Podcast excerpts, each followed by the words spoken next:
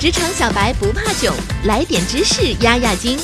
这里是有识知识，本节目由三十六克高低传媒联合出品。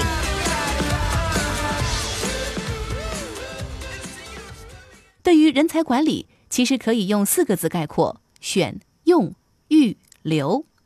选就是说应该找什么样的人并肩作战。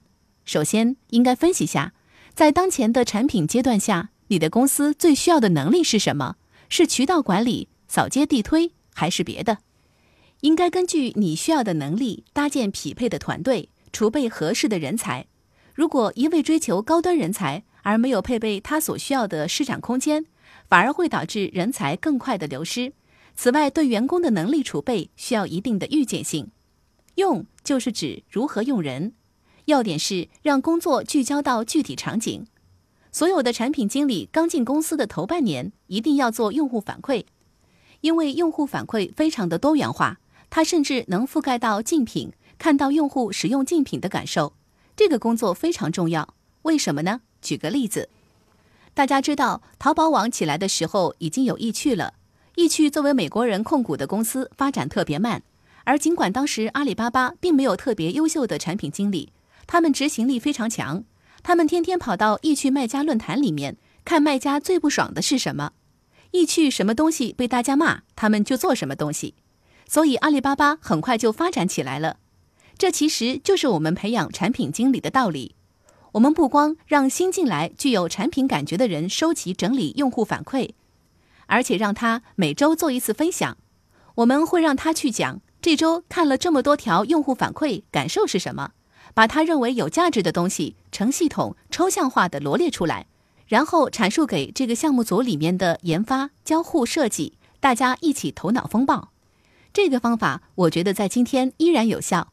一定要聚焦到一个具体的场景里面去，然后大家讨论一些相对具体的问题。预就是指预备人才，要知道外部空降反而会让组织平庸。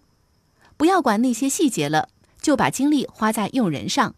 什么地方用好什么样的人，人用好，机制用好，产生自己的生命力和活力。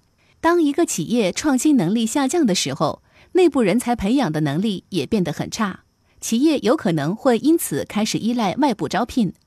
但你自己的人没有时间选，用不好，培养不出来，再去试图空降一些有经验的人，最终很可能不仅无法改变低效率这个结果，反而会让组织和氛围变得越发平庸。企业要在业务还能发展的时候用好人，需要花足够多的精力，反复思考自己在做什么产品，怎么卖东西，预见性的考虑要留哪些人，要和哪些人交流，花时间在他们身上，争取在业务发展的过程里把一批人带出来。企业发展到一定阶段后，还能有目标并持续发展到下一个境界，才能保持住活力。最后一步留是指留住人才。要拥有造血能力，维护核心骨干。企业发展到一定阶段，节奏变快以后，创业团队的结构是非常容易流动不稳固的。要把时间花在和核心骨干员工的沟通交流上，和帮助你管理团队的人拉近距离。如果只是追求扩张，而没有一个稳定的核心骨干团队，这样的创业很难成功，也很难有持久性。这里我想举一个搏击的例子，搏击竞技比的是什么？最起码要作为实战对抗，第一是抗击打，第二是体能，且是在心肺功能达到极限的情况下，你的体能能坚持多久时间？这对应到企业是什么？就是团队的生存能力、内功的修炼，稳固团队非常重要，这不可避免，必须要做。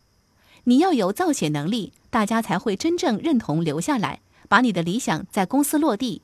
只有有一个好的商业模式和一个与之匹配的团队，真正建立凝聚力，才能留得住人才。